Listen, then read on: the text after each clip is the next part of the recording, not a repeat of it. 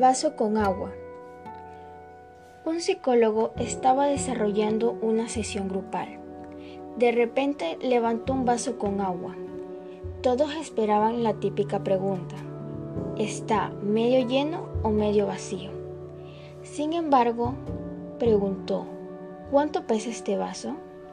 Las respuestas variaron entre 200 y 250 gramos. El psicólogo les respondió, el peso no importaba, es depende de cuánto tiempo tengas el vaso levantado.